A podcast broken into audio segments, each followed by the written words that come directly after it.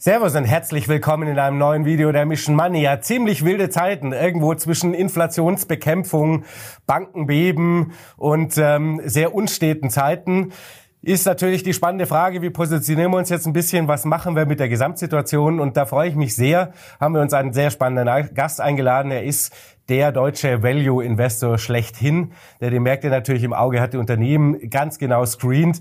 Und ähm, er ist Gründer der ähm, Vermögensverwaltung Akatis. Herzlich willkommen zurück, äh, Hendrik Leber. Sehr gerne, danke.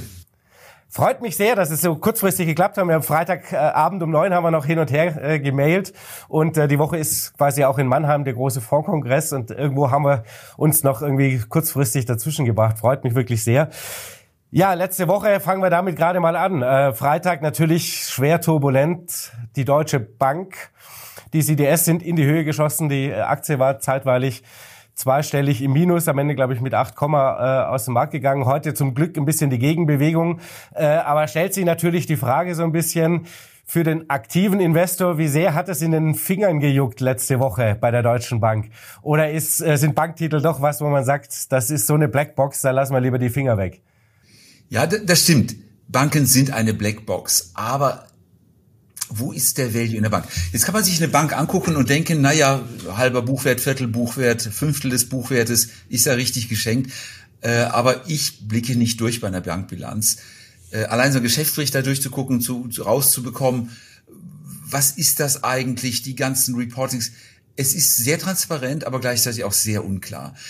Aber es gibt Stellen, wo man reingreifen kann und das habe ich gerade heute noch mal wieder gemacht also nachdem das Wochenende vorbei war, ich den Geschäftsbericht der Deutschen Bank nochmal durchgeguckt habe, ähm, Upper Tier One. Ähm, so, den Begriff haben viele gelesen und wissen wahrscheinlich nicht, was das ist. Beim Mittagessen habe ich meiner Frau nochmal erklärt. Die fragt, was ist denn das so ganz genau? Und zwar hat die Bankenaufsicht vor Jahren mal eingeführt, dass Banken zusätzlich zu dem Eigenkapital noch einen zweiten Risikopuffer einführen müssen. Wenn es der Bank schlecht geht, verwandeln sich diese Anleihen in Eigenkapital und verschwinden dann. Und damit wird automatisch die Bankbilanz wieder aufgefüllt und sicher gemacht. So, und jetzt schweben die so ein bisschen zwischen Leben und Tod. Und weil die dazwischen sind, ist das eine ganz spannende Situation für den Investor. Ähm, denn ich kann ja die von den guten Banken kaufen und die rentieren richtig schön mit sieben, acht, neun, zehn Prozent pro Jahr. Ich habe in der Vergangenheit damit richtig viel Geld verdient, damals nach der Bankenkrise. Und jetzt mit dem Stress rund um die Deutsche Bank glaube ich, das nochmal wiederholen zu können. Das so mal als kleine Einleitung in das Thema hinein. Da stellt sich natürlich die Frage immer, was ist eine gute Bank? Also was sind die, wo, äh, bei denen man eine AT1-Anleihe kaufen kann? Ja, das ist eine super schlaue Frage, die Credit Suisse. Und zwar haben wir letzte Woche äh, Nachranganleihen der Credit Suisse gekauft. So, die ist ja jetzt in dieser, das ist jetzt schon eine ganze Woche her, in einer Nacht- und Nebelaktion an einem Wochenende im Hinterzimmer sozusagen privatisiert worden, also verkauft worden an den Wettbewerber. Und die, äh, diese Additional Tier One Anleihen sind zum Teil wertlos erklärt worden. Aber nur ein Teil. Und der andere Teil, der ist auch runtergekommen im Kurs, aber ist nicht wertlos geworden. Und von denen habe ich dann zwei gekauft. Eine mit Laufzeit äh, 2029, die andere, die im Sommer fällig wird. Da habe ich nur ganz ein bisschen gekriegt. Also genau da in dem Krisenherd habe ich reingegriffen, an die Stelle, wo der Schutz da ist und habe davon profitiert. Und da ich die restliche Bankenlandschaft in Europa auch nicht so gut kenne, haben wir einfach einen ETF gekauft da gibt es einen von Wisdom Tree, das kann man ja wohl sagen, glaube ich, denke ich, oder? Ja, ja, kein Thema. Wir haben keine Beziehung zu denen. Wisdom Tree, ein ETF auf die AT1-Anleihen in Euro denominiert. Und die sind alle von etwa 100 auf 70 zurückgefallen. Und zwar die guten und die schlechten. Und selbst wenn jetzt ein oder zwei Banken ausfallen, okay, dann würde ich vielleicht drei oder fünf Prozent verlieren, aber nicht 30 Prozent. Und darum haben wir da heute auch nochmal nachgekauft nach dem Deutsche Bank-Thema vom Wochenende äh, zum Kurs vor um die 70 herum und am Ende stehen die wieder bei 100 und ich habe da einen ganz guten Gewinn dabei gemacht. So denke ich es mir, breite Streuung, gute europäische Banken, gut reguliert auch in der EU, muss man wirklich dazu sagen und äh, ja, relativ simple Gewinnchance. Ist natürlich trotzdem so ein bisschen jetzt im Moment die Frage, Ähm, wie groß würden Sie sagen, ist denn die Gefahr, dass die in den USA bei den Regionalbanken ist es ja im letzten Endes nur eine Vertrauenskrise, ähm, dass die so ein bisschen natürlich nach Credit Suisse und wir haben diese Nervosität um die Deutsche Bank äh, am Freitag erlebt, äh, dass diese Vertrauenskrise auch nach Europa schwappt, obwohl wir hier stärker und besser reguliert sind und obwohl die Eigenkapital besser ist und die Liquiditätsausstattung besser ist. Ja, das liegt daran, dass die Hedgefonds wahrscheinlich die Widerstandsfähigkeit der Banken testen. Ich weiß es nicht. Ich habe nichts darüber gelesen. Ich vermute einfach nur. Wenn ich Hedgefonds wäre und würde, äh, äh wäre mein Spiel wäre Short Selling, also Wertpapiere verkaufen, die ich noch nicht besitze, um sie nachher billiger zurückzukaufen, dann würde ich mir mal die Banken vornehmen und mal ein bisschen Druck aufbauen. Mal gucken, wie die reagieren. Äh, werden die geschützt? Werden die nicht geschützt? Sind die sicher genug? Muss man da Dementis abgeben oder nicht? Und ich vermute mal, die Shortseller testen einfach mal, ob so eine deutsche Bank wirklich widerstandsfähig ist. Ähm, es kommt noch ein Punkt dazu. Die Europäische Bankenaufsicht hat vorgeschrieben, dass das Kapital für die Immobilienkredite um zwei Prozentpunkte nach oben gezogen wird. Die brauchen also frisches Kapital zum Teil. Und das ist eine Situation, wo man auch guckt, kriegt eine Bank das Geld zusammen oder nicht. Ähm, das ist so, dass das punktuelle Bild bei einzelnen Banken sind die gefährdet als Einzelinstitute. Wie Sie gerade sagten, ich glaube, im Ganzen ist die europäische Bankenregulierung gut und auch solide und ich glaube nicht, dass große Dinge passieren. Was aber alle Banken auf dem Globus betrifft, ist natürlich diese Zinsentwicklung. Wenn man sich das mal vorstellt, ich habe Einlagen von Kunden, das kann ich ja schlecht ablehnen. Jetzt haben wir auch wieder Positivzinsen. Ich nehme sie rein. Was mache ich mit dem Geld? Kredite vergeben, vielleicht habe ich keine Lust dazu, weil die Kreditnehmer nicht gut sind. Vielleicht will ich mit Immobilienkredit gar keine Kredite mehr vergeben. Was mache ich damit? Kaufe ich Staatsanleihen. Und in der Zeit, wo wir negative Zinsen hatten, kaufe ich welche, die langlaufend sind, weil dann sind die Zinsen vielleicht null oder vielleicht ein bisschen positiv zumindest. So, und jetzt kommen die Kunden, die kurzfristig ihr Geld reingelegt haben, wollen es wieder haben, aus, aus Stress oder, oder aus Lust und Laune, und dann muss ich diese langfristigen Anleihen verkaufen. Und die sind gefallen im Kurs inzwischen. Was vorher mal null, also auf dem 100er Niveau war mit 0% Verzinsung, liegt vielleicht jetzt bei 80 und hat vielleicht 5% Verzinsung oder 4. So, die werde ich nicht mehr los. Oder nur mit Verlust. Und dann fängt es an weh zu tun. So, und das trifft tendenziell alle Banken. Manche haben, sind da aggressiv vorgegangen, manche weniger. Ich meine, wer hat diese hundertjährigen Anleihen da von Österreich gekauft? Ich meine, wie kann man, kann man nur so blöd sein? Ähm, irgendjemand hat sie heute und die haben massiven Wertverlust und das tut dann weh. Und darum kann es sein, dass jetzt, also Buffett hat ja diesen wunderbaren Spruch von der Ebbe und wer hat jetzt die Badehose angehabt und wer nicht. Und man merkt langsam, die Ebbe, äh, die Zinsen steigen, die Ebbe kommt, das Wasser fällt. Manche Leute stehen wirklich nackt da und manche waren gut, äh, haben die Badehose angehabt. Und wahrscheinlich gibt es noch weitere Banken, die äh, Probleme kriegen. Wenn ich jetzt Bankenaufsicht wäre, würde ich sagen, oh, oh, das geht uns schief. Ich frage bei allen Banken mal rum, äh, was ihr da in den Bilanzen drin habt. Und punktuell stehe ich euch bei und rette euch, wenn es Probleme gibt. Wir merken, dass wir, wir sind, wir sind übrigens keine Vermögensverwaltung, wir sind eine Kapitalverwaltungsgesellschaft, also eine Fondsgesellschaft. Und wenn es Probleme gibt, fragt die BaFin mal ganz schnell durch, habt ihr da ein Exposure, habt ihr da ein Risiko? Geht einfach die gesamte Branche durch, um zu gucken, kneift es irgendwo?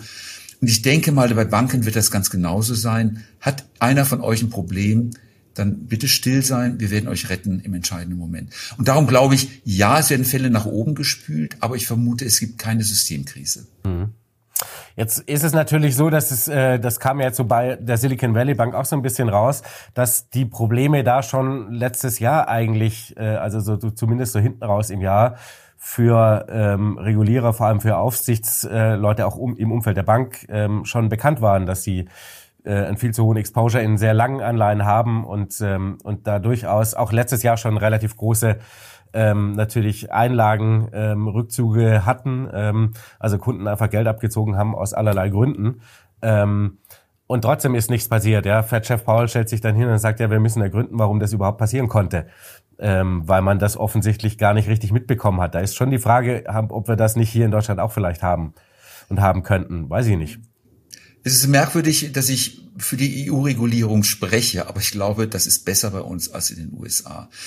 Gehen wir noch mal ein paar Jahre zurück. Also die großen, die sogenannten Money Center Banks, die ganze Bank of America und JP Morgans und so weiter, die sind gut reguliert und ich glaube, da habe ich wenig Risiken. Ein gewisser Herr Trump, Sie mögen sich noch erinnern, hat, glaube ich, 2016 für die Regionalbanken diese Aufsichtsanforderungen gelockert. Hört man den Spruch, wir sind überreguliert, alles äh, viel zu eng. Und da wurde es gelockert und genau diese Lockerung, die hat jetzt wehgetan. Das war im EU-Raum nicht. Die EU ist da sturer, vielleicht an anderer Stelle blind, aber nicht an dieser Stelle. Ich denke mal, im EU-Raum wird das wohl nicht vorkommen. Übrigens auch die Schweizer haben dann, glaube ich, nicht eine so gute Regulierung, wie wir in Europa es haben, also im, im Euro-Raum es haben. Ist, ähm, wenn wir jetzt gerade bei der Schweiz sind, ähm, haben die nicht da irgendwie einfach ein, äh, am Ende des Tages aus, aus so einem Not und Aktivismus raus äh, da ein Monster erschaffen? Denn eigentlich war man ja so ein bisschen auf diesem Ding, too big to fail darf es eigentlich nicht mehr geben. Äh, das System an sich muss resilienter sein. Und jetzt habe ich ja ein quasi ein, ein, ein Moloch geschaffen, ein Riese geschaffen, den man ja gar nicht mehr stemmen kann. Die haben das, ich weiß nicht, wie vielfache des BIP in der Bilanzsumme als kombiniertes Unternehmen. Ähm, das könnte die Schweiz ja überhaupt nicht mehr selber stemmen. Ja, nun ist die kombinierte UBS im Weltmaßstab auch nicht der größte Bank. Da gibt es auch schon noch einige andere große Banken. Also nicht nur in den USA, zum Beispiel Hongkong und Shanghai Banking Corporation oder was. Es gibt einige sehr große. Es gibt in Singapur sehr gute Banken, zum Beispiel die United Overseas Bank oder, äh, der Name fällt mir gerade nicht ein. Ähm, das heißt, da in dem Weltmaßstab ist die UBS nicht so groß. Aber die UBS ist ja ein Konglomerat von verschiedensten Dingen. Da haben wir eine Inlandsbank für den Markt Schweiz, die da Vermögensverwaltung und, und ganz normales Bankeinlagengeschäft machen. Äh, das ist kein so wahnsinnig großes Geschäft.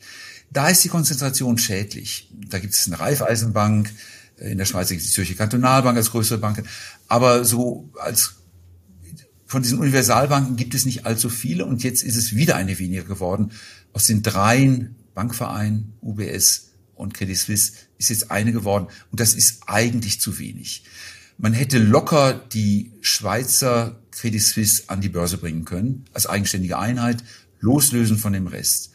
Und dann hätten wir noch in der Credit Suisse gehabt eine Wealth Management Einheit, wo die reichen Asiaten ihr Geld anlegen, vielleicht auch die reichen Russen, ich weiß es nicht, oder vielleicht die Saudis und eine Investmentbank, die Börsengänge macht und Transaktionen. Und die hätte man auch auseinanderziehen können in zwei Teile und äh, auch separat verkaufen können oder an die Börse bringen können.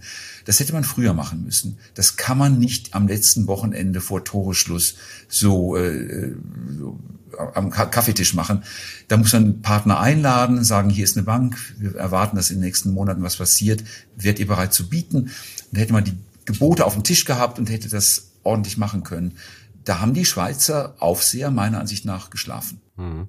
So quasi wie es ja eigentlich die Amerikaner jetzt so ein bisschen versuchen, ne? zu sagen, ähm, schau mal, wir haben hier diverse Assets, da ist, entsteht die nächsten Wochen, Monate wahrscheinlich ein Problem. Äh, gebt doch mal ein bisschen eure Gebote ab und dann schauen wir mal, ob wir euch da nochmal mit der einen oder anderen Garantie zum Beispiel helfen ja. können oder so.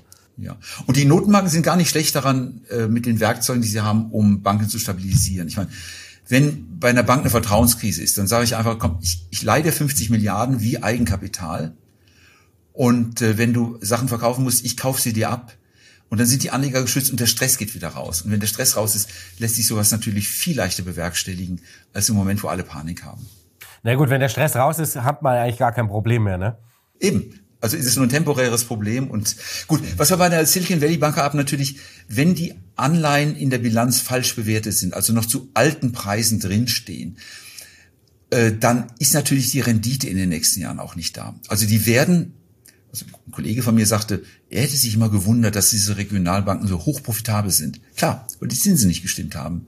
Die, äh, die Zinsen sind jetzt hochgegangen und jetzt sind die alten Anleihen nichts mehr wert und die Rendite wäre in den nächsten Jahren nicht da gewesen. Aber auch das kann man reparieren. Mhm. Sind am Ende die, ähm, die großen US-Banken wie, äh, wie so oft die großen Sieger? Ja, ich glaube schon. Ich glaube schon. Ich bin immer erstaunt, wie gut die ihr Geschäft im Griff haben. Und wäre ich, ich sag mal, ein Autohändler in Austin, Texas, würde ich mein Geld zur lokalen Bank bringen oder zu einer nationalen? Also ich würde mein Geld abziehen und zur großen nationalen Bank gehen, weil es hat ja nicht funktioniert. Die Regulierung war ja nicht gut. Ich war ja nicht gut geschützt. Also ich glaube, das sind große Profiteure. Na gut, und vor allem, das, ähm, das fing ja letztes Jahr schon an. Also die Kunden haben ja schon sehr viel Geld abgezogen und es vor allem in Geldmarktfonds gepackt. Also es ist ja noch nicht mal ein Vertrauensthema, dass eine Bank wackeln könnte, sondern naja, es bringt halt keinen Zins und dann kaufe ich mir lieber eigentlich zweijährige Staatsanleihen in den USA. Die mhm. rentieren deutlich höher und sind vermeintlich dann am Ende des Tages doch ziemlich sicher, wenn ich ja. das Geld in den zwei Jahren nicht brauche. Ne? Mhm, genau. Das ist auch ein, etwas Einfacheres, was bei uns jetzt hierzulande ja nach wie vor nicht so wirklich attraktiv ist. Ja, wir sind auch im ganzen Träger wie hier in Europa, ein bisschen langsamer in den Entscheidungen. Und wir merken es ja auch bei uns im Geschäft. Also wenn man uns sich die, die Verbandesstatistiken anguckt, dann ist etwa seit letzten Herbst sind die Zuflüsse deutlich runtergekommen. Also September war aber ein Monat, wo große Abflüsse in der ganzen Branche waren. Dann ist wieder ein bisschen hochgegangen. Aber die Leute sagen, okay, Aktien, das ist jetzt irgendwie so gelaufen und jetzt mache ich wieder Zinsen, da ist es wieder spannend, wie ich ja auch selber das mache. Also wenn wir da diese AT1-Anleihen kaufen, dann ist es ja ein Gang in die Zinswelt drüber. Was wir auch gemacht haben, eine Steepener Note, das ist so ein Produkt, wo man von der Drehung der Zinskurve profitiert, kann ich auch nochmal erläutern. Äh, da bieten sich wieder richtige Chancen und das ist spannend, aber das Geld geht dann aus, raus aus den Aktienmärkten, woanders sind oder aus den Geldmarktfonds, aus den Bankeinlagen irgendwo anders sind. Und da muss die Bank sich dann eben anpassen und die auch dann entsprechend auf der Anlageseite umschichten. Da hake ich natürlich jetzt gleich nach. Was, was macht ihr da alles zinsseitig? Erklären ja, Sie es gerne mal. Ist, ich, das ist ein Thema, das ich liebe. Es gibt Konjunkturindikatoren, die funktionieren. Es gibt ja ganz wenig Indikatoren, also kann man über Volatilität sprechen oder, oder alles Mögliche oder die IFO-Institut oder Stimmung und Lage und alles Mögliche, Einkaufsmanager-Index. Ein Indikator, der zuverlässig funktioniert, ist die Steilheit der Zinskurve. So, das wird ein Amateur gar nicht verstehen. Was ist die Steilheit der Zinskurve? Ist eine ganz einfache Geschichte. Normalerweise, wenn ich das Geld für ein Jahr verleihe, kriege ich weniger Zinsen, als wenn ich es für zehn Jahre verleihe. Man nennt es Liquiditätsprämie. Dadurch, dass ich mich binde über lange Zeit, kriege ich auch über die gesamte Laufzeit im Durchschnitt einen höheren Zins. Das ist eine normale Zinskurve. Gilt übrigens auch bei Rohstoffen in ähnlicher Form. Und dann gibt es Phasen, wenn die Notenbank dazwischen geht, dass die kurzfristigen Zinsen auch mal höher sind als die langfristigen. Und wenn das passiert, ist die Rezession da oder fast da. Also das ist einer der allerbesten Konjunkturindikatoren, die man sich vorstellen kann. Und das habe ich in Deutschland immer wieder erlebt. Äh, in den letzten Jahrzehnten passiert alle zehn Jahre einmal und irgendeine Bank macht die Grätsche in der Zeit. In den 80er Jahren war es mal die Commerzbank und das waren andere Banken. Ähm, das, die, die Z-Bank war es, glaube ich, auch. Ähm, also es kommt regelmäßig wieder. In den 90er Jahren war das, soweit ich mich erinnere. Und es geht dann wieder vorbei. Entweder gehen die langen Zinsen nach oben oder die kurzen Zinsen fallen, sodass die Kurve wieder normal ist. Und jetzt haben wir mit einer Investmentbank äh, aus dem Schweizer Raum, eine gut gehende Investmentbank aus dem Schweizer Raum, ein Produkt aufgelegt, wo ich das spielen kann. Auf gut Deutsch, wenn die Zinskurve sich normalisiert, bekomme ich wieder die Differenz zwischen den langen Zinsen und den kurzen, kurzen Zinsen mal Faktor 5 oder mal Faktor 6 als Zins ausbezahlt. Und ich rechne damit, dass das kommt. Und wenn es dann kommt, bekomme ich dann einfach jedes Jahr einen Zinskupon, der liegt vielleicht bei 4 oder 6 oder 8 Prozent. Das kann man aktiv spielen. Es ist für mich fast ein, wie man so sagt, ein No-Brainer. Also man muss gar nicht groß nachdenken. Und das haben wir dann äh, mit, mit der Schweizer Investmentbank gemacht und mit einer österreichischen kanadischen Bank effektiv dann nachher umgesetzt. Mhm. Ja, klingt jetzt interessant. Und ich habe gelesen, ihr, äh, Sie sind auch so ein bisschen mit Wandelanwahlen wieder ein bisschen unterwegs. Ja, äh, das ist ein sehr, sehr schönes Thema. Ähm, wenn man die Spieler im Kapitalmarkt sich anguckt, dann hat jeder so seinen Jagdgrund. Manche machen nur Tech und manche machen nur Medizin und manche nur die großen klassischen Namen und manche machen Wandelanleihen und bei Wandelanleihen gibt es so zwei Zonen. Das ist die eine Zone, wo die Wandlung interessant ist. Also der, die Wandelanleihen hat, zahlt ja weniger Zinsen als eine normale Anleihe, weil man ja noch die Chance hat, wenn der Aktienkurs steigt, äh, in die Aktie umzuwandeln. Also ich habe dann beide Optionen offen. So, und dann kann man das auf der Kurve spielen. Man ist entweder nah an diesem Wandelpunkt, weit weg. Und jetzt hat man die, die ganzen Krisen vom letzten Jahr und die Wandelanleihen sind teilweise massiv gefallen. Ähm, das war zum Beispiel so bei den Online-Apotheken. Äh, da gibt es die Shop-Apotheke und die Zurose aus der Schweiz, beide hatten Wandelanleihen. massiv gefallen. Und jetzt fallen die aus dem Jagdgrund der normalen Anleger raus. Also da ist dann praktisch die, die Wandelkomponente ist überhaupt nicht mehr da, die ist dann meilenweit entfernt. Es bleibt nur noch die Zinskomponente. Aber für die Zinsanleger kommt es nicht in Frage, weil die bisher nie danach geschaut haben. Und jetzt haben wir uns zehn Wandelanleihen rausgesucht, die, wo die Zinskomponente wirklich, wirklich spannend ist, haben die ein Bündel gepackt, verpackt und wir nennen es Phoenix-Zertifikat, umverpackt und dann bei uns in einen Fonds hineingebucht. Und es ist, glaube ich, auch, wir verkaufen es nicht, aber äh, es ist, glaube ich, auch für äh, Großanleger, professionelle Anleger auch erhältlich, äh, das Produkt. Mhm. Da muss man mal, äh, werden sich jetzt gleich mal wahrscheinlich ein paar Leute googeln gehen. ja. ähm, ich weiß nicht, ob öffentlich angeboten wird. Also ähm, Im man, man kann es würde ich eher vermuten nicht, ne? Ja, man kann es kaufen, ist für einen begrenzten Anlegerkreis, aber das ist schon machbar. Aber für ein, also ich, wahrscheinlich, ich, ich kümmere mich nicht groß drum, aber unter einer Million wahrscheinlich auch nicht. Hm. Ja, spannend, aber also weil wir, weil Sie es gerade davon hatten, von der inversen Zinsstruktur, ähm, gehen wir mal kurz rüber in die USA. Da ist natürlich in den letzten zwei, drei, vier Wochen ähm, kann man mittlerweile sagen, ganz schön viel ins Rutschen geraten. Ja? Ähm, also es war so ein sehr viel hin und her. Man hat es natürlich ganz besonders in, äh, in den Anleihemärkten gesehen. Ähm, nach Pauls Anhörung im Februar war man plötzlich wieder auf, also die Anleihen spielten, oh nee, der Zinsgipfel ist also viel weiter oben und, äh, und bleibt viel länger und so weiter.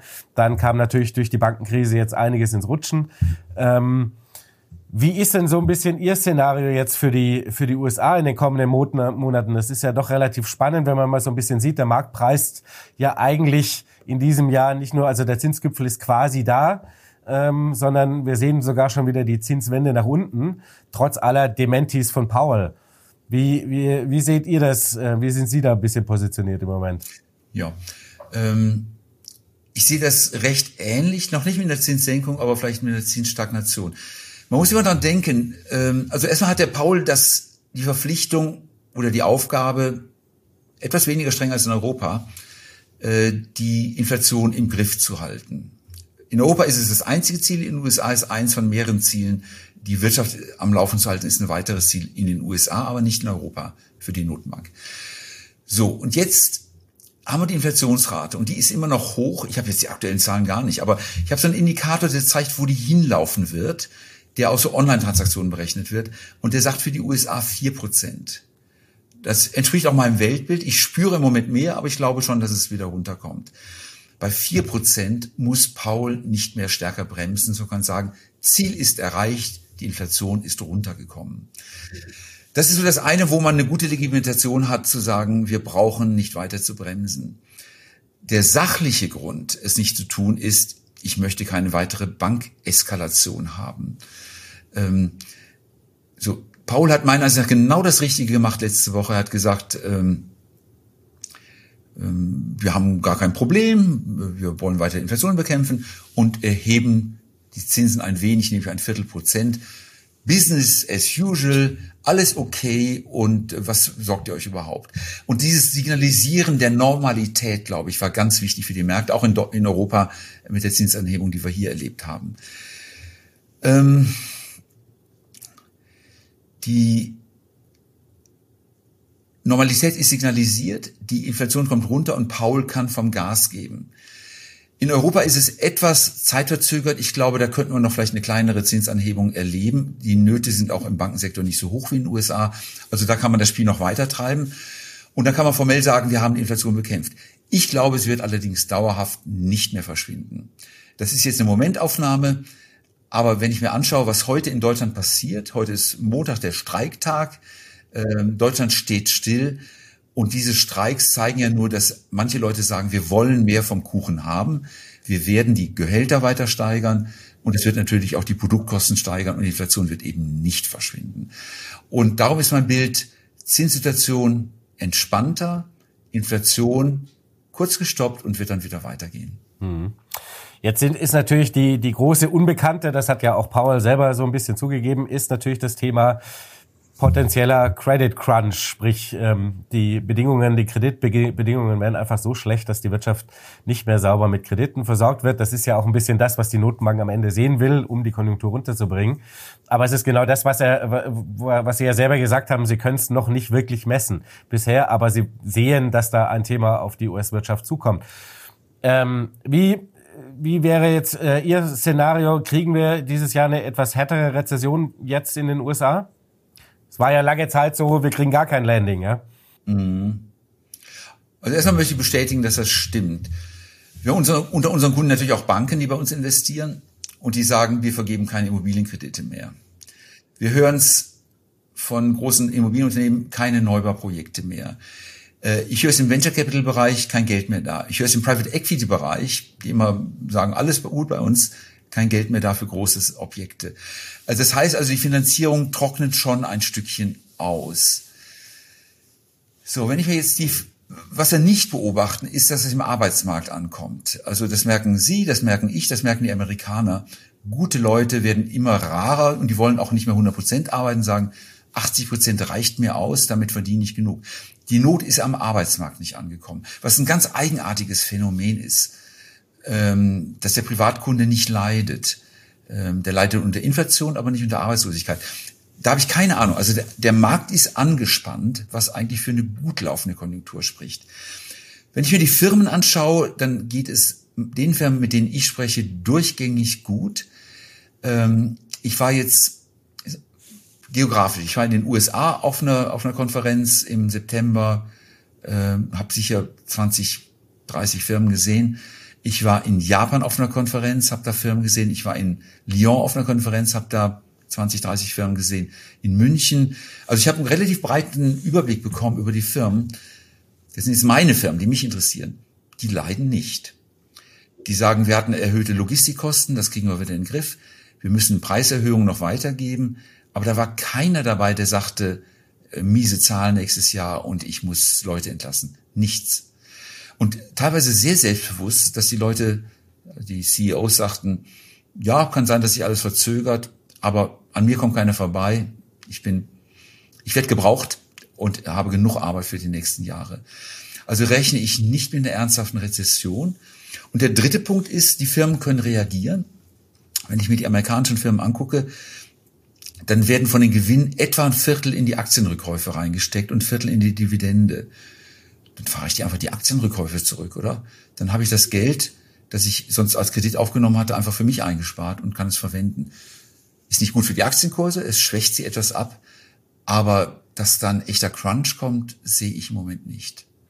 Aber laufen wir dann nicht Gefahr, ähm, dass wir die Inflation nicht weit genug zurückbringen. Also klar, vier ist die neue zwei. Ähm, ich glaube, das ist so Common Sense mittlerweile. Ähm, aber wenn quasi, wenn es allen relativ gut geht, dann wird das auch nicht auf den Arbeitsmarkt durchschlagen und dann kann es auch nicht die Inflation auf Richtung vier Prozent drücken. Genau, so sehe ich das auch. Dann sind wir ja dann eher bei, bleiben wir ja bei sechs oder sieben Prozent. Ja, ich kenne keinen, mit dem ich äh, also keinen, der aus der Wirtschaft kommt oder die Wirtschaft kennt, der sagt, dass wir unter vier Prozent landen werden in den nächsten Jahren. Und es gibt Leute, die sagen eher sechs Prozent oder acht Prozent, also oberhalb von vier auf alle Fälle. Ich weiß nicht, ob Ihnen das bewusst ist. Wir haben Inflationsversicherungen uns bauen lassen. Ne? Haben wir letztes Jahr darüber gesprochen? Ja, ja, ja, ja. Und das ist ein spannendes Thema. Also man kann sich dagegen schützen durch Inflationsswaps, weil die Kapitalmärkte das noch nicht richtig drin haben diese höhere Erwartung. Da treffen eben die Akademiker teilweise auf die Praktiker. Praktiker sagen, Inflation ist da und die Akademiker oder manche Leute, die Modelle bauen, sagen, ich sehe es irgendwo in meinen Modellen drin. Und das kann man als Praktiker ganz gut spielen. Mhm. Klar, aber die, die, die Weiterdrehe wäre natürlich, wenn wir äh, in quasi nicht in Richtung vier kommen auf absehbare Zeit, sondern eher bei sechs bis sieben bleiben, was wie gesagt durchaus ein Szenario ist. Ähm, haben wir dann nicht wieder die Notenbanken dann doch wieder auf dem Tableau, weil dann wird ein Powell eben doch hinstehen, ich möchte kein Arthur Burns werden, ähm, sondern ich will zu meinem Ziel einigermaßen zurückkommen und äh, zieht dann eben doch wieder die Daumenschrauben an. Ja, jetzt komme ich mal mit Pessimismus. Das Dilemma ist wahrscheinlich nicht lösbar. Ähm, ich krieg den Geist nicht mehr in die Flasche zurück. Und der Geist ist das billige Geld. Äh, ich habe es verteilt unter allen und jetzt will ich es wieder einsammeln und es gelingt nicht. Und immer wenn ich es einsammeln möchte, verkrampft sich die Wirtschaft, weil die Zinsen so gehen, dann ist es wieder locker und der Inflationstrend kommt. Darum ist meine These für die nächsten Jahre, über viele Jahre weg, sagen wir fünf Jahre oder mehr, dass die Inflation dauerhaft hoch bleibt und wir eine Vermögensverschiebung haben auf die Weise und damit die Schuldenprobleme wieder aufgelöst werden. Das ist für mich der einzige, also auch sozial gesehen, der einzige Weg, um das Problem aufzulösen. Wissen Sie, wenn ich jetzt Notenbanker wäre, also damals hier der, der Paul Volcker in den 80er Jahren, und ich ziehe die Zinsen kräftig an, dann bin ich erstmal der Bösewicht. Ich habe die Wirtschaft kaputt gemacht. Das will keiner. Und dann lässt man lieber die Inflation laufen, weil Inflation, da gibt es kein Mist der Inflation. Das ist überall. Äh, ich finde das eine soziale Katastrophe. Ähm, ich find, wenn ich jetzt Rentner wäre und habe mein, meine Planung gemacht für die nächsten Jahre und dann kommt die Inflation in mir alles weg, bin ich wirklich gekniffen. Und ich verstehe auch die Leute, die sagen, das wollten wir nicht. Dann kann man nur sagen, ihr habt die Politiker gewählt, ihr habt auch die Notenbanker indirekt unterstützt, ihr habt euch darüber gefreut, jetzt ist der Zahltag und die, der Zahltag heißt, Inflation ist der Preis, den man zahlt. Trifft die kleinen Leute ganz massiv. Da kommen aber ein Haufen Folgeprobleme auf uns zu dann. Reihenweise. Reihenweise. Kurz ein kleiner Exkurs, wenn ich den machen darf. Ja, selbstverständlich. Ich bin großer Fan davon, für die, die Altersversorgung in Deutschland zu reformieren. Jetzt wird es ein bisschen privat. Wir haben ja die staatliche Altersvorsorge. Die Rente ist sicher, ja, aber klar, sie ist nichts mehr wert. Das heißt, die trägt nicht. Manche Leute, die fest angestellt sind, haben eine betriebliche Altersvorsorge, auch okay. Und manche Leute haben es nicht. Und viele, viele, die so Jobs haben, die freiberuflich sind, die Künstler sind, die Handwerker sind, die schon mal pleite gegangen sind, die haben kein, kein, kein gestütztes System, wo sie reinzahlen können. Ähm, Riester eignet sich auch nicht dafür. Und ich hatte vor Jahren mal den Vorschlag gemacht, ein Altersvorsorgedepot zu schaffen, wo jeder geschützt vom Staat, geschützt vor Konkurs, geschützt vor den Steuern Geld hineintun kann und das bis 65 ansparen kann mit Hilfe von Fonds. Da gibt es jetzt eine Initiative äh, vom Bundesverband der Investmentfonds, BVI, die das aufgreifen, etwas anders konstruieren, aber das gleiche Gedanke, wenn ich 50 Jahre lang durchspare, bekomme ich am Ende steuerfrei an die Wertsteigerung, die ich damit gemacht habe und das Ganze mit Fonds und pro Person, pro Mensch genau ein Konto in Deutschland. Und da, das ist auch in einem der Wahlprogramme der FDP drin. Und ich hoffe, dass die Politik so vernünftig ist, den Leuten, die sich nicht auf die Rente, auf die Pension verlassen können oder wollen, eine Alternative zu bieten, privat vorzusorgen, ohne dass der Staat seine Finger drauflegt. Es wäre eine tolle Sache. Vielleicht ist dieses Jahr das Jahr, wo das geschieht. Und dann habe ich, wenn ich genügend Aktien da drin habe, natürlich auch den Inflationsschutz. Denn Aktien wachsen mit der Inflation mit. Die können die Preise anheben, wenn die Kosten steigen. Äh, und die, also sie profitieren nicht davon. Aber die laufen mit der Inflation mit, wenn festverzinsliches Wertpapier natürlich in der Substanz verliert. Mhm. Wir haben vor zwei Wochen natürlich mit, äh, mit Bernd Raffelhüsch ein äh, Interview geführt. Ja. Der geht natürlich in dieselbe Richtung. Da sind, sind wir alle auch beieinander. Das ist, ähm, äh, aber er sagt natürlich auch nicht ganz zu Unrecht. Das Problem ist äh, so ein bisschen, deswegen bin ich ein bisschen skeptisch, ob das, das dieses Jahr sowas in die Richtung angeschoben werden kann. Denn auch diese Aktienrenten-Idee, ähm, das zählt ja, letzten Endes zählt es ja nur zu versuchen, dieses, ähm, dieses, naja, Rentenloch, das da entsteht durch, durch die Demografie, wenn die Babyboomer dann in alle in Rente gehen, ein wenig zu schmälern, dieses Loch irgendwie im Ansatz geschopft zu bekommen. Ne? Also es ist noch, wir sind ja ganz weit weg davon, von der Idee zu sagen, die jungen Menschen, wir hatten es da eingangs der Frage, mein Sohn ist 17, wird dann irgendwann in ein paar Jahren ins Berufsleben einsteigen, ähm, solchen Menschen quasi den Weg dahin zu, zu ebnen, wenn er es nicht eben durchs Elternhaus sowieso schon mitbekommt, zu sagen, mach deinen ETF-Sparplan und. Ja, genau. Aber für den wäre das ideal, früh anzufangen. Sie können ihm ein bisschen Hilfestellung dabei geben und er hat für jedes Jahr, wo er früher anfängt, äh, eine kleine Steuerersparnis, die im Laufe der Jahre sich aufbaut. Das Problem ist nur, Sie und ich, wir können uns das leisten. Viele Menschen können sich das nicht leisten. Aber es gibt ich denke an meinen Taxifahrer. Taxifahrer ist kein untypischer Beruf. Und er erzählte, wie er mal ein paar äh, Mobilfunkläden hatte, dann Konkurs ging, dann das Taxiunternehmen gegründet hat. Das sind ganz unregelmäßige Lebensrhythmen. Und ich denke an die Künstler, die von meiner Frau betreut werden in der Galerie. Ähm, die haben mal eine große Ausstellung, dann läuft es richtig gut, viel Geld auf dem Konto und dann ja mal Ebbe. Und den Menschen muss man die Chance bieten, Geld zur Seite zu tun. Die haben auch kein fürs Rentensystem sind die auch nicht ausgerüstet. Also, aber Sie, Sie haben recht. Es ist eine Langfristgeschichte. Kurzfristig nützt es nichts. Kurzfristig schlägt die Inflation zu und es tut richtig weh. Mhm. Ähm, gehen wir noch mal einmal ganz kurz äh, in die USA zurück, bevor wir gleich noch mal auf Europa und Deutschland kommen. Ähm, da ist natürlich, sagen wir mal, so ein, ein, wie soll ich sagen, Bremsklotz, der da so ein bisschen ist im Moment entstehen ist, ist so ein bisschen der Konsument, der dem mutmaßlich so langsam die Puste ausgeht. Ne? So ein bisschen die, das, das ganze Geld, auch durch die Corona-Hilfen und Helikoptergeld und so weiter, ist wahrscheinlich im Sommer irgendwann aufgebraucht. Da gibt's viele Zahlen dazu. Die Kreditkarten glühen schon wieder ziemlich bei gleichzeitig steigenden Zinsen. Und wenn wir jetzt mal so langsam vielleicht irgendwann doch mal was am Arbeitsmarkt sehen, dann wird dann halt Schluss sein mit Konsumieren. Und dann wird natürlich auch diese Unterstützung so ein bisschen abhanden kommen. Ja, aber das ist eigentlich heilsam.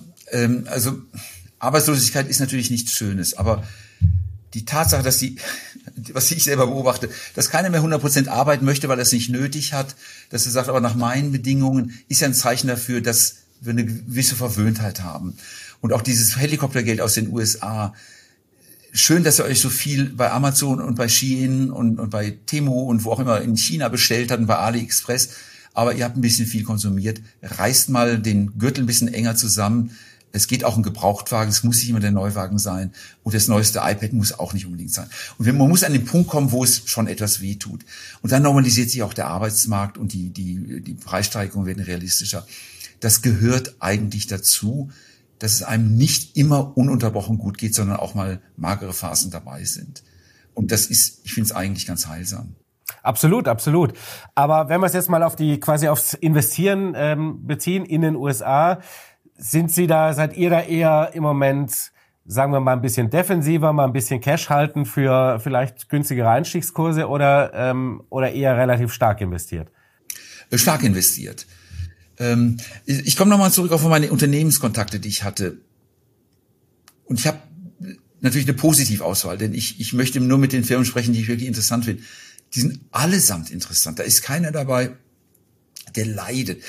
Ich höre dann so Sätze wie, ja, die Logistikkosten sind auf, auf ein Prozent des, des Umsatzes gestiegen, das hatten wir noch nie. Oder die Beschaffung ist erschwert, weil der, Chip, der eine Chip, den wir brauchen, der ist gerade, der hängt in China fest, den kriegen wir nicht. Und jetzt heute, ich habe mich wegen einem Auto erkundigt, einem neuen elektrischen Auto aus Korea.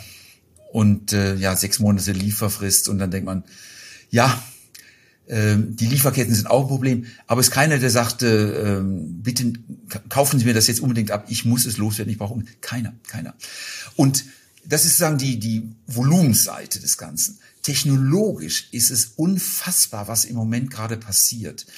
Äh, was jeden Tag in der Zeitung eine Meldung oder also Online-Medien auf gut Deutsch, äh, wo gerade in der Batterietechnik neue Fortschritte kommen, wo Solarzellen effizienter werden, wo dann Energie, äh, der, der Nachhaltigkeitsumbau, wo in der Eisenproduktion, dass äh, man ohne Koks auskommt und solche Geschichten. Überall Aufbruchsstimmung in den neuen Technologien, was alles möglich ist. Und all die Firmen, mit denen ich gesprochen habe, um die mache ich mir überhaupt keine Sorgen. Darum bin ich vollgepumpt mit Aktien. Ähm, die Bewertungen sind teilweise noch hoch, teilweise auch sehr günstig, im Halbleiterbereich manchmal. Ähm, da gibt's Firmen, ohne die steht die Welt still und trotzdem haben sie ein Kursgewinnverhältnis von 10. Ähm, da denke ich, das ist ein richtig guter Gegenwert. Also ähm, Bewertung differenziertes Bild, aber von den Geschäftsaussichten mache ich mir nirgendwo Sorgen. Gut, Halbleiter war natürlich auch so ein bisschen diese Sorge, dass, dass wir einfach natürlich jetzt erstmal noch einen Konjunkturdämpfer bekommen und deswegen natürlich auch die Produktion erstmal, wenn mal die Lagerbestände jetzt leer sind, irgendwann ist auch sicher zum Teil so, auch bei, bei Speicherchips ist es garantiert so, da wurde zu viel produziert. Ich habe es ja erlebt, da so eine Mikro-Karte, da gab Mikro, heißt eine SD-Karte da für neun Euro. Man kriegt sie nachgeworfen, wirklich. Das Zeug ist wirklich billig geworden. Ähm, bei den Chips. Die Wahrnehmung ist natürlich, weil weniger iPhones verkauft werden, leidet die Chipbranche. Das ist aber die typische Konsumentensicht, denn die Nachfrage nach Chips ist in der Industrie und in der Autoindustrie wahnsinnig hoch.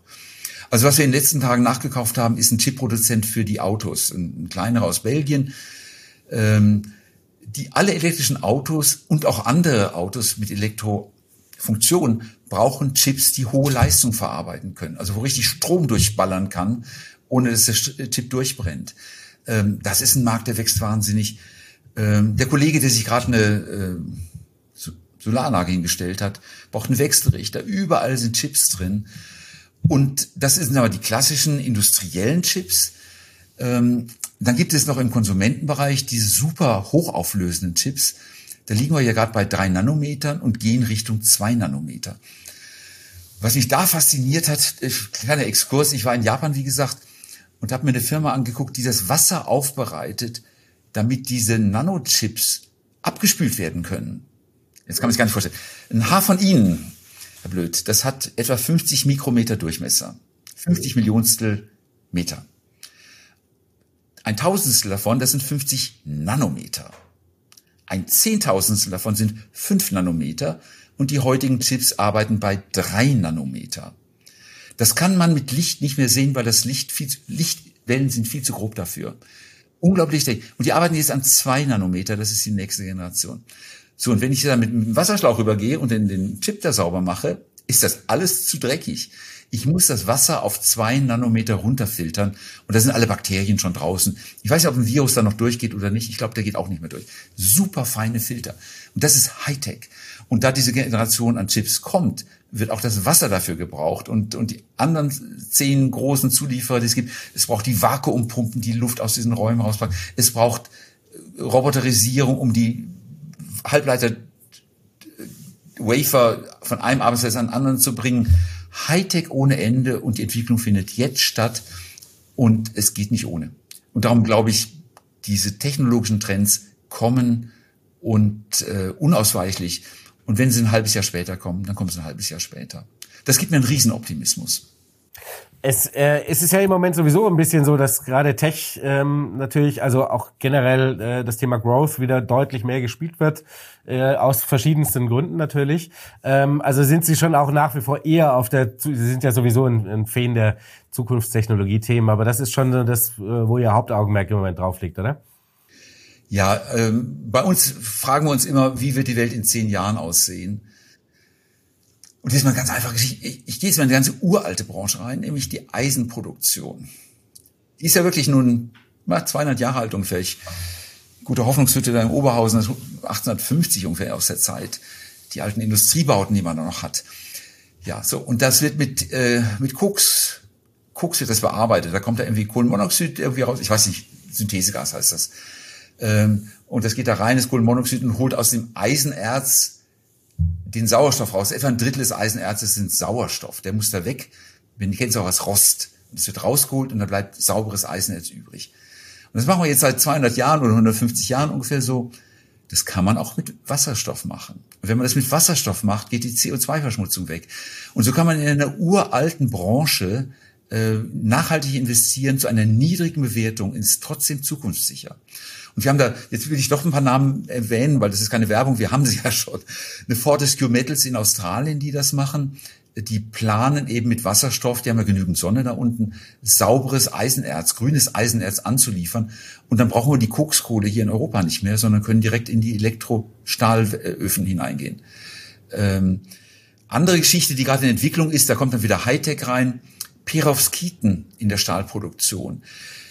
Wenn ich die Kohle, äh, das Eisenerz aufbereite und Kohlenmonoxid kommt raus, dann kann ich anschließend mit Perovskiten das wieder in Kohlendioxid verwandeln oder das Kohlendioxid, das rauskommt, wieder verwandeln in Kohlenmonoxid und einmal im Kreis rumleiten. Das sind technologische Veränderungen in der Nachhaltigkeit, die auch gravierend sind. Das geht alles dann auch mit Werkzeugen, mit äh, Hightech-Rechenleistung und auch mit künstlicher Intelligenz. Gleiche gilt übrigens auch für die Pharmaforschung faszinierend. Vor drei Jahren hat man noch nicht gewusst, wie man ein Protein gestaltet oder welche RNA-Sequenz welches Protein generiert. Inzwischen sind von Google 200 Millionen Proteine, von Facebook 600 oder 700 Millionen Proteine sagen prognostiziert worden. Durchbrüche, die phänomenal sind und die massiv ins Gesundheitswesen hineingehen. Also ich bin da sehr optimistisch. Da müssen wir natürlich da gerade so die Reise ein bisschen weitermachen. Was sind so die Sachen, die ihr so ein bisschen jetzt im Moment noch so auf dem Schirm haben darüber hinaus? Also ich kann nur sagen, was ich heute Morgen gemacht habe. Da war eine Kollegin da und dann mache ich eine Website auf, die heißt äh, Scribble Diffusion und dann skizziere ich da einen Pudel und dann sag drei Striche und dann mach, mach mir doch mal einen Pudel raus im Stil von Jeff Koons. Und dann kommt ein Bild raus, ein Pudel im Stil von Jeff Koons.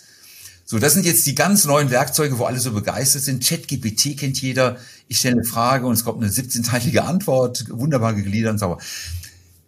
Wir haben wahrscheinlich das Jahr 2023 als das Jahr der künstlichen Intelligenz. Die großen Durchbrüche sind jetzt da. Und die Dinger sind heute noch dumm. Also der, wenn ich bei Wikipedia was reinschreibe, dann bringt mir ChatGPT die Antwort und das sieht aus wie das, was ich bei Wikipedia reingestellt habe. Also das ist ein Nachplaudern von dem, was ich woanders gefunden habe. Aber am Samstagmorgen lese ich einen Text von einem Stefan Wolfram. Herr Wolfram ist einer der führenden Mathematiker dieser Welt. Und der hat eine Maschine, die heißt Wolfram Alpha, wo ich alle möglichen physikalischen und chemischen Fragen stellen kann. Übrigens auch musikalischen. Verwandle mir die, diese Tonart in eine verminderte oder, oder eine Molltonart oder, und er macht das und transponiert das hin und her. Und er sagte, ihnen ist es gelungen, dieses ChatGPT an seine Suchmaschine anzuknüpfen. Das heißt, wenn ich jetzt eine genaue Frage da reingebe, kommt eine genaue Antwort zurück. Nicht geraten, nicht abgelesen, sondern berechnet. Und dann kann man jetzt das Ganze machen natürlich auch für die Softwareprogrammierung. Ich packe mal eine Million gute Softwareprogramme rein und dann lernt er zu programmieren. Sagt mein Kollege da aus Bochum von unserer Tochtergesellschaft, wir arbeiten schon mit Copilot von Microsoft. Äh, das ist ein Programm zum automatischen Programmieren. Ja, und am Wochenende ein Abendessen mit einem Juristen, der sagt, eigentlich brauche ich die jungen Juristen nicht mehr. Denn so ein Vertrag macht das Ding mir selber. Man sieht, wie schnell künstliche Intelligenz jetzt in den Alltag hineinkommt und die Welt verändern wird. Ich selber nutze es zum Beispiel für die, auch heute Morgen noch, äh, einen Text etwas verkürzen, besser formulieren, einen Text aus dem Deutschen ins Englische übertragen. Ähm, das mache ich mit DeepL, eine der besten Software, die es da gibt. Ähm, die Veränderung der Welt in dieser Hinsicht wird faszinierend sein und revolutionär. Und auch das gibt mir einen großen Mut für die nächsten Jahre. Mhm. Jetzt kommen wir mal quasi zu dem einem Oldschool-Rückfrage. Jetzt steht ja demnächst Omaha an, sprich die große Berkshire Hathaway ähm, alljährliche Versammlung. Sie sind ähm, natürlich wie jedes Jahr dabei, haben Sie mir vorhin erzählt. Was erwarten Sie sich da an Inspiration? Es wird jetzt eher nicht äh, technologisch in die Zukunft gehen. Nee, das glaube ich nur wirklich nicht. Nun ist der, ich, Buffett ist Jahrgang 30, der ist jetzt noch August 30, also der ist jetzt 92 noch und Charlie Manga ist 99 geworden. So richtig viel Zukunft ist jetzt nicht mehr dabei. Was ich von den beiden aber gelernt habe in den letzten Monaten, also Geschäftsstrich von Buffett, äh, Meeting mit, also kein persönliches Meeting, aber ein Transkript von Charlie Munger, ein Rückblick auf das Leben und das ist anders als noch vor 30 Jahren. Also Munger und Buffett, also die beiden Chefs von Berkshire Hathaway, ich glaube sechstgrößte Gesellschaft der Welt, die haben in 90er Jahren noch sehr über gute Geschäftsmodelle gesprochen und Chancen und billig einkaufen. Und der Blick ist jetzt ein anderer und da erwarte ich mehr dazu. Der Charlie Munger ist fast ein bisschen nachdenklich geworden mit seinen 99 Jahren und sagt, es ist doch erstaunlich, wie evolutionär es doch alles ist. Was mal groß war, wird wieder klein. Kodak, jeder hat damals mit dem Film fotografiert, den eingelegt, elektrischer Motoraufzug, hat ihn wieder rausgenommen nach 36 Bildern und Kodak war der Hirsch, der Platzhirsch in dem Segment. Braucht man nicht mehr. Und genauso ist es auch mit der IBM. Das war mal der unschlagbare Tech-Gigant, ist heute auch mit dabei, aber nicht mehr der dominante Riese. Und es geht so durch viele Branchen durch, dass Firmen lange, lange nach oben laufen, eine Reife erreichen und wieder zerfallen. Und ich möchte so ein bisschen lernen und mein Denken danach aufschärfen, wie erkenne ich die Firmen, die am Anfang so einer Entwicklung stehen, die die Kurve hochfahren, die oben in der Reife abgreifen, abschöpfen und dann den Untergang erleben. Und da gibt es auch Firmen, ich nehme nur ein Beispiel, äh, Bed Bath and Beyond, die Aktie hatten wir vor Jahren mal, äh, toller Laden, man geht da rein und kauft dann Badetücher und, und Klobürsten und Bettbezüge und alles mögliche. Schöner Laden. Aber die Zeit ist vorbei. Und er fällt gerade in sich zusammen seit drei, vier Jahren. Und dieses Leben und Sterben von Firmen ist ein faszinierendes Thema. Was ist wichtig? Das Geschäftsmodell oder der Manager? Wichtige Frage. Kann man sie erkennen? Wer von den gleichartigen Firmen wird der Marktführer werden und wer wird an die Seitenlinie gehen? Das sind alles so Themen, die für mein Investieren sehr wichtig sind und wo ich mir Aussagen erwarte aus Omaha. Das sind die Dinge quasi über die Zahlen hinaus, ne? Ja, die Frage ist, ob man sie in den Zahlen sieht oder nicht sieht. Ähm, ich würde sie gerne in den Zahlen ablesen, dann würde ich unsere Roboter darauf programmieren, dass sie das genau machen. Das ist aber nicht so einfach. Und äh, da spielt der Faktor Mensch spielt halt doch auch eine Rolle in äh, quasi im Weiterentwickeln eines Unternehmens. Ja, und Menschen sind speziell in den Frühphasen einer Firma enorm wichtig. Äh, wenn die Firma mal läuft, dann verdoppelt sie sich eben alle paar Jahre und dann beobachte ich das. Aber wenn eine Firma noch jung ist, geht sie den richtigen Weg oder ist es der falsche? Ja, gerade Elektromobilität. Ist Tesla der richtige Weg? Ist BYD der richtige Weg? Oder macht BMW und Daimler machen das richtig oder VW? Schwer zu sagen, äh, wer am Ende der Gewinner sein wird. Wer das weiß, hat gewonnen. Mhm. Was sind so im Moment äh, ähm, so die Kennzahlen, auf die Sie achten? Weil es ist natürlich jetzt ein bisschen ein sehr wildes Bild. Sie haben auch gesagt, viele Unternehmen sind tendenziell eigentlich teuer. Dann hat man natürlich dieses äh, drohende Gebärde da im Hintergrund, dass die Wirtschaft bisschen runterkommt, vielleicht die Gewinnerwartungen auch tendenziell zu hoch sind. Also worauf schaut ihr jetzt im Moment an Kennzahlen so ganz, ganz besonders? Wo legt ihr da so ein bisschen das Augenmerk drauf? Ja, ich muss sagen, es sind selbstentwickelte Kennziffern, die für uns wichtig sind. Äh, das eine ist die Kennziffer ähm, EBIT-Slice. Wie viel Prozent vom Gewinn einer Branche hat diese Firma und steigert sie diese Zahl? Also wenn die Firma, die Branche eine Milliarde verdient, hat die Firma 100 Millionen Gewinn und geht auf 105, 110, geht die langsam hoch oder verliert sie relativ im Wettbewerb? Das ist eine ganz spannende Frage. Äh, eine andere Ziffer, die verwandt ist, das gleiche für den Umsatz. Gewinnt sie Umsatz dazu zu Lasten des Wettbewerbs? Noch spannender ist, gewinnt sie Umsatz und Gewinn oder verliert sie Umsatz und gewinnt mehr dazu? Das heißt, sie schrumpft bewusst, aber holt sich mehr vom Gewinnkuchen ab. Äh, die dritte Kennziffer wäre, die heißt bei uns äh, TSVC Trendnorm, schafft sie auch stetig Wert für den Aktionär in Form von Dividende, einbehaltenem Kapital, Aktienrückkaufen, Übernahmen. Äh, das ist auch eine selbstdefinierte Kennziffer. Und die vierte ist nun nochmal eine ganz eigene, das ist der Magic Learning Score, wo die künstliche Intelligenz uns sagt, die Firma wird die beste in ihrer Branche sein oder auch nicht. Aber das sind alles Selbstentwicklungen, weil die klassischen Kennziffern wie Kurs, Buchwert, Dividendenrendite nicht so wahnsinnig viel hergeben. Ja, es ist so richtig aussagekräftig ist es nicht, gell? Nee, ist auch immer statisch. Und ich bin da im Gegensatz zur Wissenschaft, die sagt, es ist alles immer nur statisch und zeitpunktbezogen. Ich glaube, Firmen schleppen eine Geschichte mit sich rum.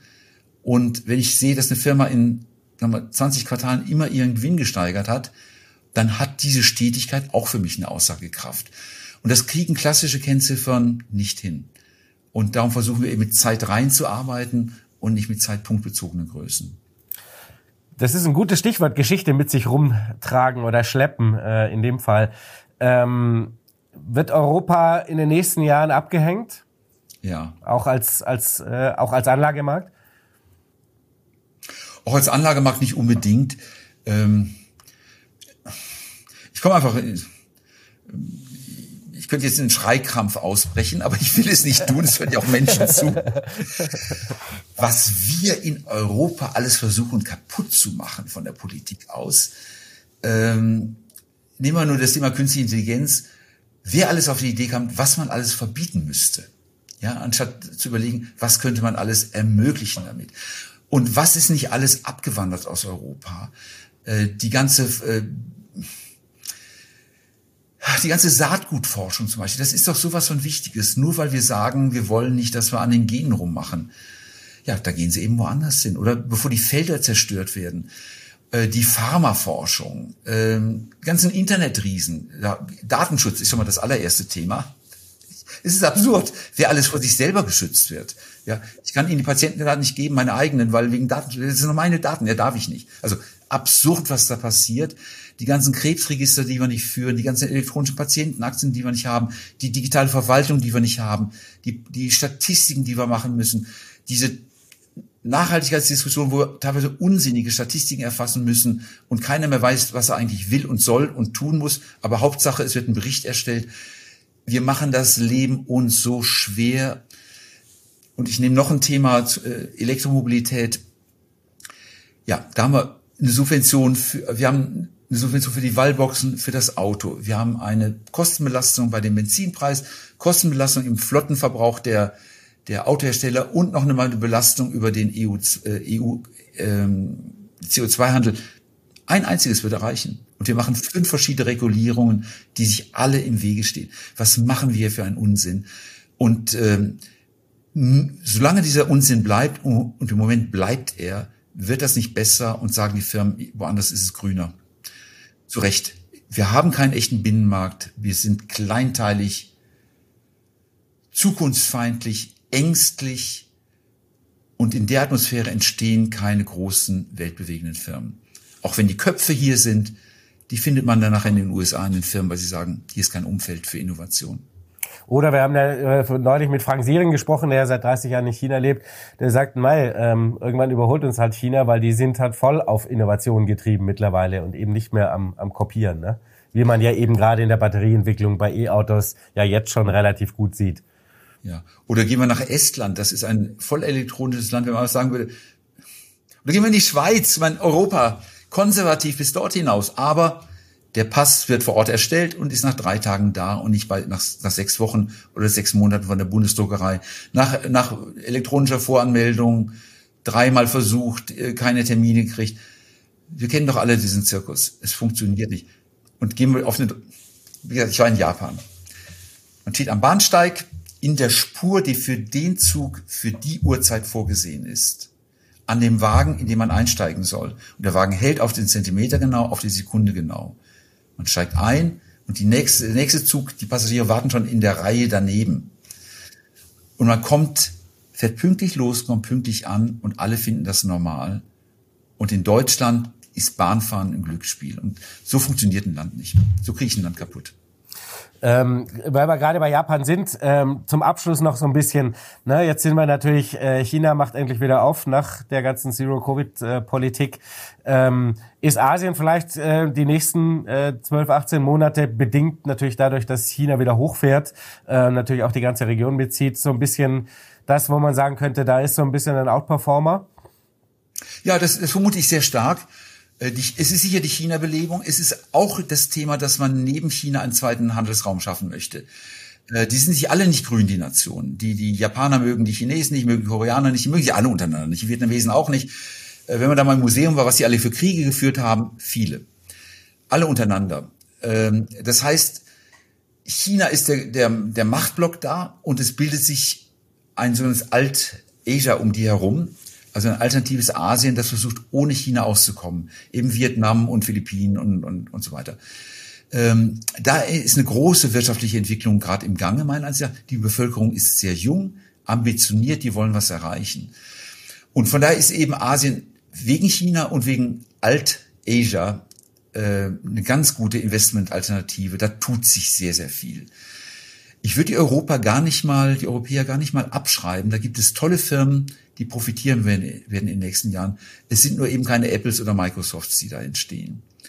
Und Amerika ist in Summe schon ein recht teures Land geworden, also die USA jetzt speziell. Ähm, also die Aussage Asien Nummer eins, vielleicht Europa Nummer zwei, äh, USA Nummer drei wäre vielleicht im Moment meine Reihenfolge. Hm. Jetzt haben wir quasi gerade vorhin noch kurz vor dem Gespräch eigentlich schon gequatscht, dass Sie eben ja, Sie haben es gerade auch gesagt, in Japan unterwegs waren und äh, im Moment schwer begeistert sind. Ähm, was die Investitionsmöglichkeiten angeht, da muss man natürlich nochmal nachhaken, was da so ein bisschen Ihre Erlebnisse sind und was Sie da so mitgebracht haben, sozusagen aus Japan. Ja, ja, das, der Begriff, den ich da gerne einsetzen würde, wäre, Japan hat sehr feine Regeln, ist sehr bürokratisch, aber es funktioniert. Europa hat sehr feine Regeln, ist sehr bürokratisch und es funktioniert nicht. In Japan habe ich nicht einmal erlebt, dass irgendetwas nicht funktioniert alles funktioniert. Da ist auch keine, keine Rolltreppe, die man ein halbes Jahr stillsteht, weil ein Ersatzteil fehlt. Es funktioniert alles. Und das spiegelt sich in den Firmen wieder, die wir da sehen. Äh, wir kennen die Konsumentenmarken wie Sony und Toyota, das interessiert mich nicht näher, aber die Zulieferfirmen sind großartig. Äh, gucken wir nochmal die Halbleiterbranche an. Also die Halbleiter werden ja überwiegend in Taiwan produziert. Die Maschinen kommen primär aus Holland. Und die Zulieferer kommen aus den USA, Holland und Japan. Und da gehören Firmen dazu, wie zum Beispiel eine Disco Corporation, die machen diese hauchdünnen Wafer, wo man durchgucken kann. Oder eine Firma wie Lasertech, die inspizieren dann die ganzen äh, Computerchips auf, auf Fehler.